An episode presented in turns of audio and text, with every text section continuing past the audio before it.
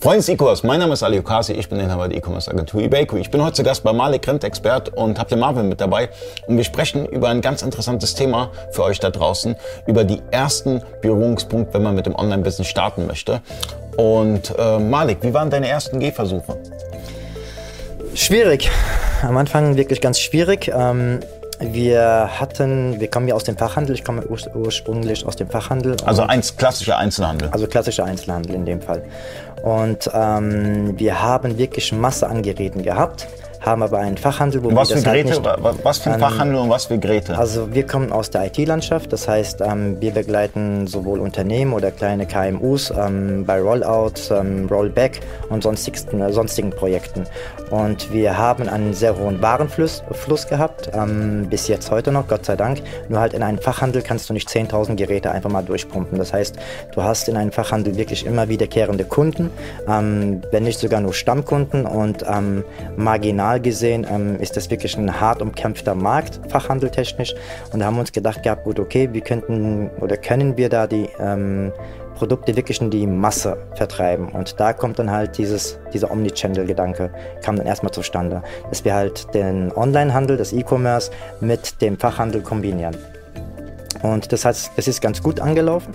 Und Aber wie hast du da gestartet? Hast du einmal einen eBay-Account gemacht und bei eBay verkauft? also wie? tatsächlich war das wirklich so. Das heißt, ähm, als Sprungbett haben wir eBay genutzt. Das heißt, da haben uns wirklich ähm, viele, viele Fachhändler angesprochen und haben gesagt, gut, okay, ähm, die haben die Produkte bei uns gekauft und wollten halt wissen, was wir sonst noch alles anbieten. Und die sind heute noch ähm, Stammkunden von uns geblieben im Falle von ähm, Fachhändlern. Das sind selber Fachhändler, die halt wirklich auch stationär Ware verkaufen und sich die Produkte palettenweise bei uns aufkaufen und sie in ihren Fachhändlern halt vertreiben. Also in ihren Stores halt ähm, weitergeben. Also hast du nur auf Ebay verkauft? Also nur auf Ebay am Anfang. Okay, lag es an Unwissenheit oder warum äh, nur auf Ebay? Weil es einfacher war? Ähm, es war einfacher, wirklich ein ganz anderes Kundenklientel anzusprechen, also wirklich in die Masse zu gehen.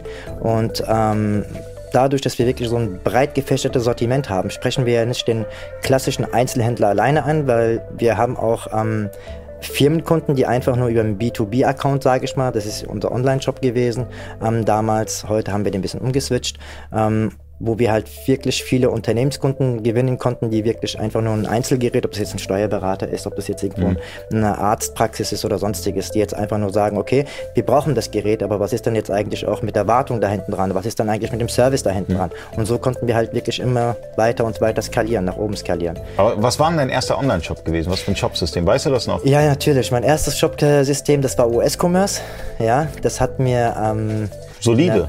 Ja, solide gewesen. Ähm, wir hatten von der Programmierung, von der Entwicklung ehrlich gesagt keine Ahnung. Da hatten wir auch einen Systempartner, der uns da begleitet hat, bis ähm, wir da halt gemerkt haben, dass wir da an unsere Grenzen gestoßen sind.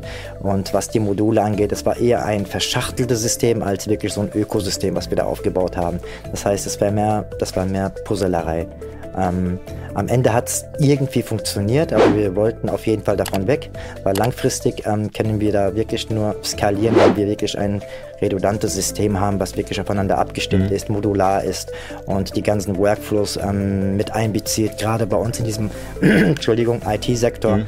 Und ähm, das ist uns jetzt mit JTL Gott sei Dank gelungen. Ja, also ähm, es gab früher meiner Meinung nach viel mehr Shopsysteme als heute. Also wenn man sich das anschaut, also als ich gestartet habe vor zehn Jahren, gab es OS Commerce, XT Commerce, äh, Modified, äh, Magento, Magento äh, Shopware. Es gab so viele Shopsysteme. E-Pages.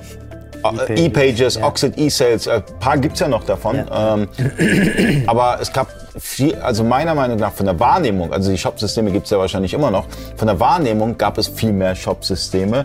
Heute ist es so, dass, es, dass du noch so Top 4, Top Top 3, Top 4 Shop-Systeme hast, über die gesprochen wird. Ansonsten ist es eher ruhiger geworden, so jetzt von meiner persönlichen Wahrnehmung.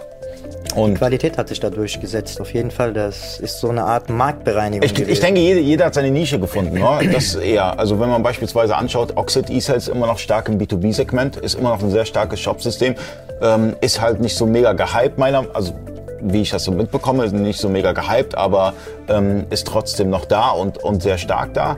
Ähm, Gambio zum Beispiel, auch ein Underdog, auch ein gutes Shopsystem. Ähm, es gibt sie noch immer noch, aber ähm, nicht mehr, nicht mehr so stark in der Wahrnehmung, weil früher war es auch so gewesen, man hatte auch nicht diese Facebook-Gruppen und alles, wo man sich informieren konnte. Äh, und diese Foren ähm, waren nicht so ähm, besucht wie heute, sondern es war alles so ein bisschen, ähm, ja, man war wie im Dschungel. Ja? Man hat jetzt in Google geguckt und man hat vor lauter Bäumen nicht mehr den Wald gefunden. Also äh, es ist auf jeden Fall viel einfacher. Das heißt, du tippst was in Google ein und du kriegst wirklich zu jedem Thema ähm, 100.000 ähm, Suchbegriffe oder beziehungsweise ähm, Unterseiten, die da halt aufgespuckt werden. Also heute ist es im Gegensatz zu damals ähm, wirklich viel, viel einfacher online durchzustarten wie heute.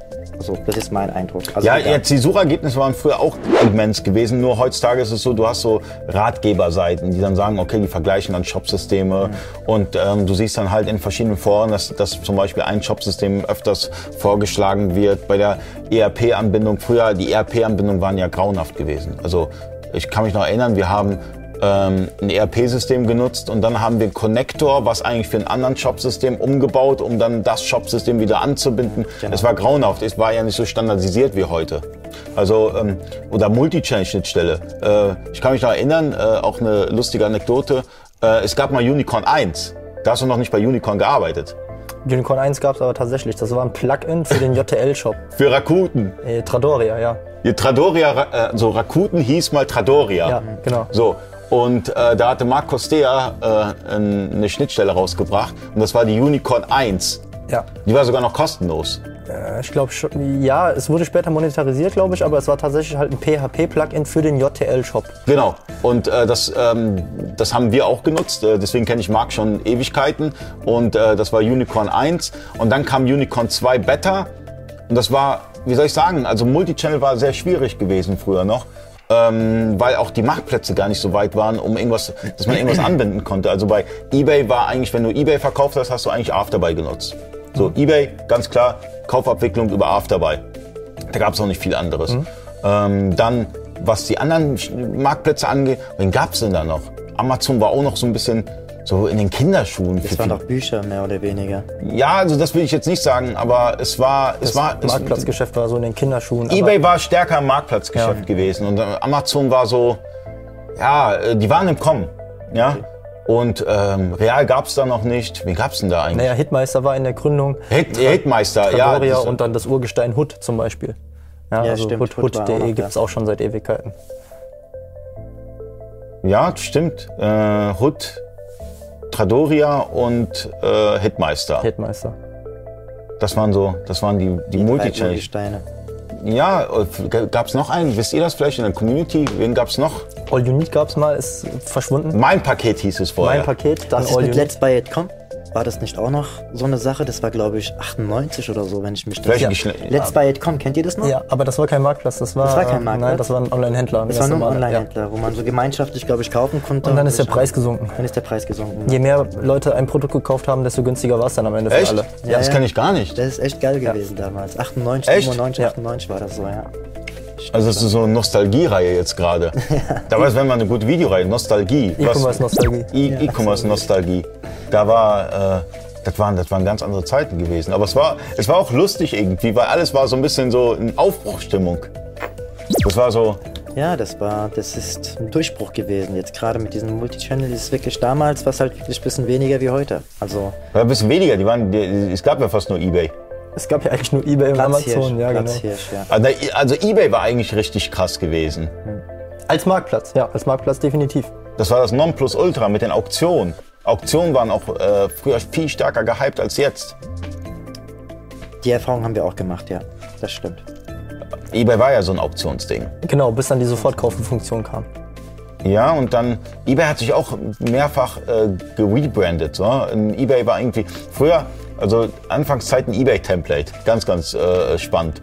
Du konntest in diesem eBay-Template alles reinhauen, was du reinhauen wolltest. Du konntest externe Verlinkungen, Telefonnummern, Logos. Du konntest das vollhauen mit, mit, mit, mit allem drum und dran. Ja. Also ich habe eBay-Templates gesehen, wusstest du gar nicht, was verkauft eigentlich für einen Artikel. Hast du nur irgendwo Banner und alles Wie gesehen. Wie war das damals mit den Bewertungen eigentlich? Wenn du jetzt zum Beispiel 1000 Schrauben, nur ein Beispiel, 1000 Schrauben verkauft hast, da hast du doch 1000 Bewertungen gekriegt, oder? Das Bewertungssystem damals bei eBay war ja ganz anders wie heute.